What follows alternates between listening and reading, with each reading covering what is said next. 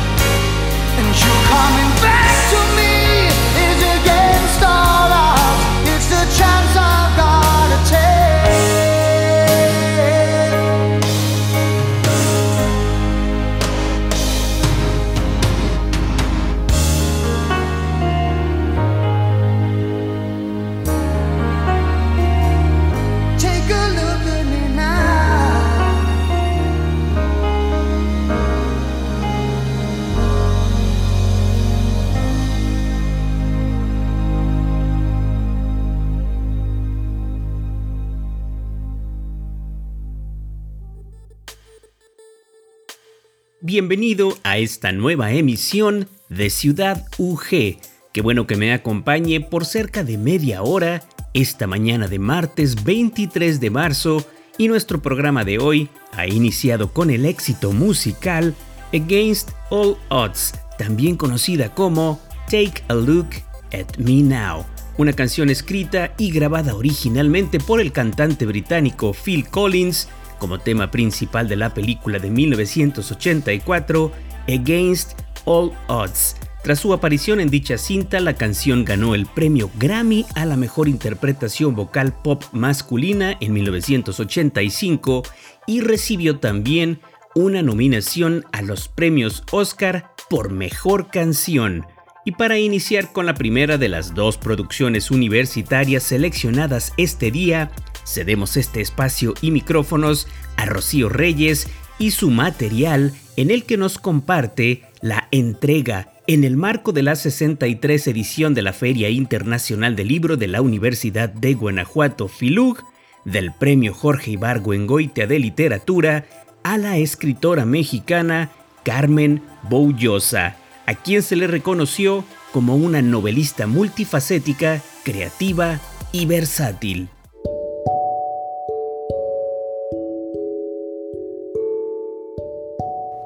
En el marco de la Feria Internacional del Libro de la Universidad de Guanajuato, se realizó la entrega del premio Jorge Ibargüengoitia de Literatura a la escritora mexicana Carmen Boullosa, a quien se le reconoció como una novelista multifacética, creativa y versátil.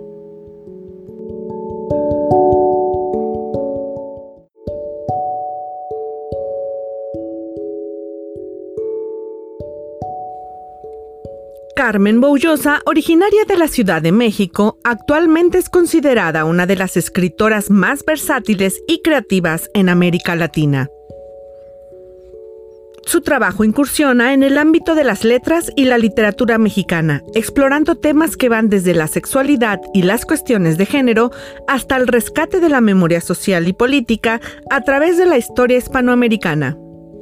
Realizó sus estudios en lengua y literatura hispánica en la Universidad Iberoamericana y en la Universidad Nacional Autónoma de México a principios de la década de los 70. Desde 1987 ha publicado más de 18 novelas, además de incursionar en otros estilos literarios como el cuento, la poesía, la dramaturgia y el ensayo. Su trabajo es reconocido como una narrativa poética que ayuda a vencer y acelerar la historia que es el sueño.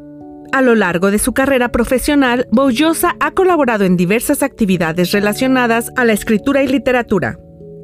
En el Colegio de México coparticipó en la creación del Diccionario de Español de México. Como profesora, ha impartido cátedras en la Sorbona de París y varias universidades norteamericanas, entre las que se encuentran la Universidad de Nueva York y la Estatal de San Diego.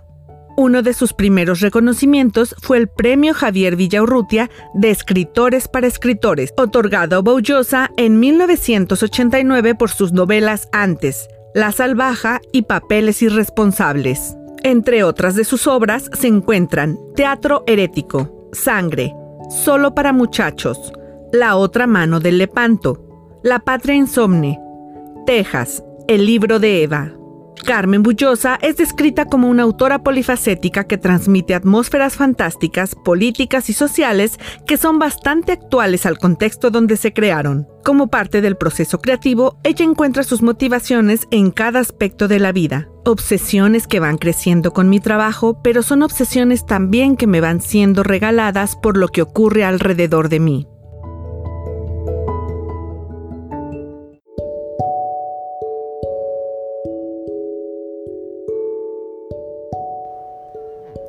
Eso es todo por mi parte. Se despide de ti, Rocío Reyes. Hasta la próxima.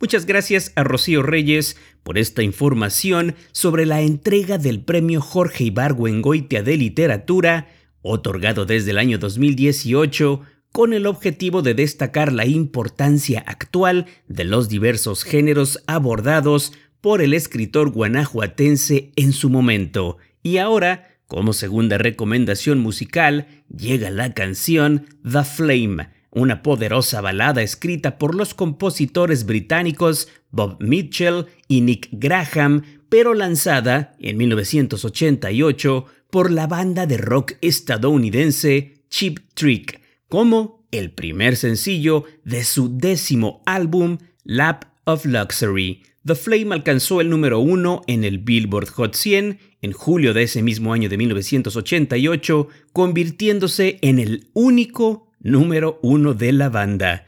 En una reseña de la canción para la revista All Music, el crítico especializado Steve Way describió a The Flame como una balada exuberante y poderosa que Chip Trick hizo propia con la dramática voz sollozante de Sander y los tonos inquietantes en el solo de mando cello de Nielsen que hacen que The Flame sea memorable.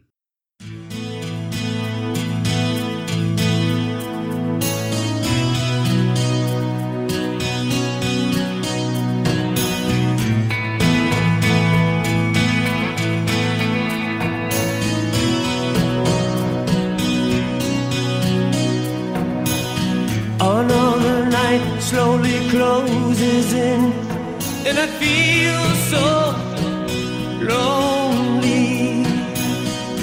Touching heat, freezing on my skin. I pretend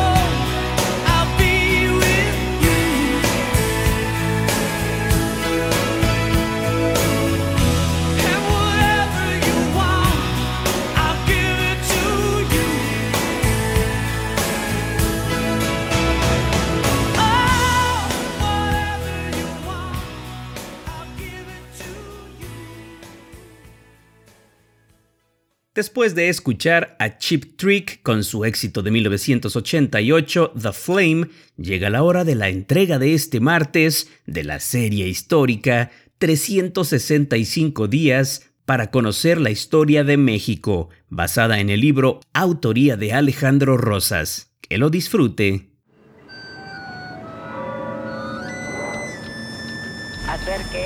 Y pida.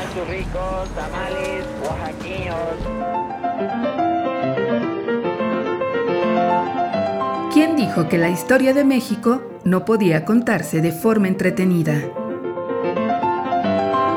365 días para conocer la historia de México.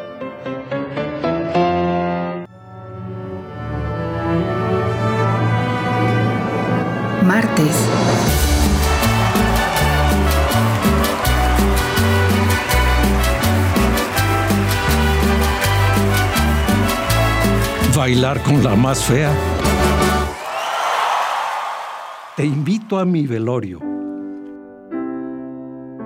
Se necesitaba un impresor dispuesto a sacrificar su tiempo y con la disposición de responder a los clientes con eficiencia y sobre todo con puntualidad a cualquier hora del día o de la noche. En apariencia, la idea no era nada atractiva. ¿Quién en su sano juicio, estaría sentado junto a su imprenta esperando una nueva orden de trabajo. Sin embargo, analizándola con calma, mirándola desde todos sus ángulos, con un poco de ambición, la idea era más que buena y el negocio podía ser sumamente rentable. Finalmente, muertos nunca iban a faltar. El Diario de México, en su edición del día 31 de octubre de 1807, propuso la idea de repartir invitaciones para asistir a las honras fúnebres de algún fallecido.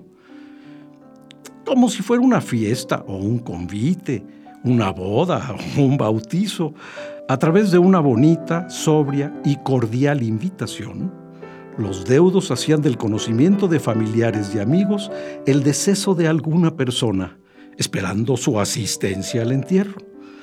De ahí que la impresión fuera urgente y el reparto de las participaciones inmediatas. De otro modo, el cadáver podría empezar a generar cierto aroma nada agradable para el olfato de los concurrentes. El Diario de México, que gozaba de buena reputación para los negocios, deseaba evitar que los deudos el medio del dolor y el sentimiento desatado por la repentina presencia de la muerte, pasaran por el trance de redactar la invitación y ofrecían un machote inmejorable, al cual solo había que cambiarle el nombre del difunto. Muy señores míos, de mi mayor veneración y respeto, la divina majestad de nuestro Redentor Jesucristo se ha servido de llevarle el alma a don Juan Miguel Belis, el cual es cadáver, y para darle sepulcro a su cuerpo, he de merecer de ustedes su asistencia, que así espero lograrla en el día de mañana a las nueve del día que contaremos a 11 del corriente septiembre de 1807. Aunque impregnada con ciertos aires macabros, la invitación era de buen gusto Mientras el cadáver bajaba la fosa, los asistentes podían leer los buenos deseos de los deudos. Celebro esta ocasión, pues me franquea la de lograr sus asistencias y deseándoles la más perfecta salud y que la divina majestad de nuestro Señor Jesucristo se las facilite innumerables años. Por fortuna, en 1807 no se acostumbraba la mesa de regalos.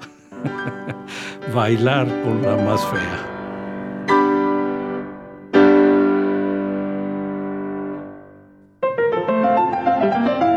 ...365 días para conocer la historia de México.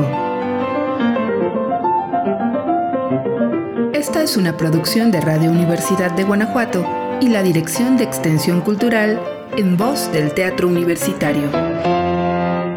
Serie basada en el texto de Alejandro Rosas, 365 días para conocer la historia de México.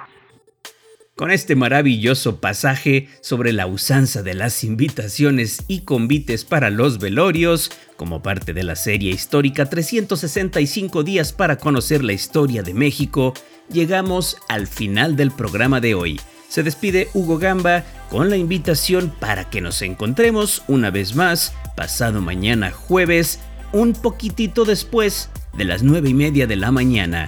Continúe en esta sintonía, por favor, y disfrute su día, siempre en la sana compañía de Radio Universidad de Guanajuato. Hasta aquí la emisión de hoy. Gracias por acompañarnos. Nos escuchamos en la próxima emisión de Ciudad UG. Ciudad UG. La vida de la máxima casa de estudios del estado de Guanajuato a través de esta frecuencia. Ciudad UG. Ciudad UG. Con Hugo Gamba. Hasta la próxima.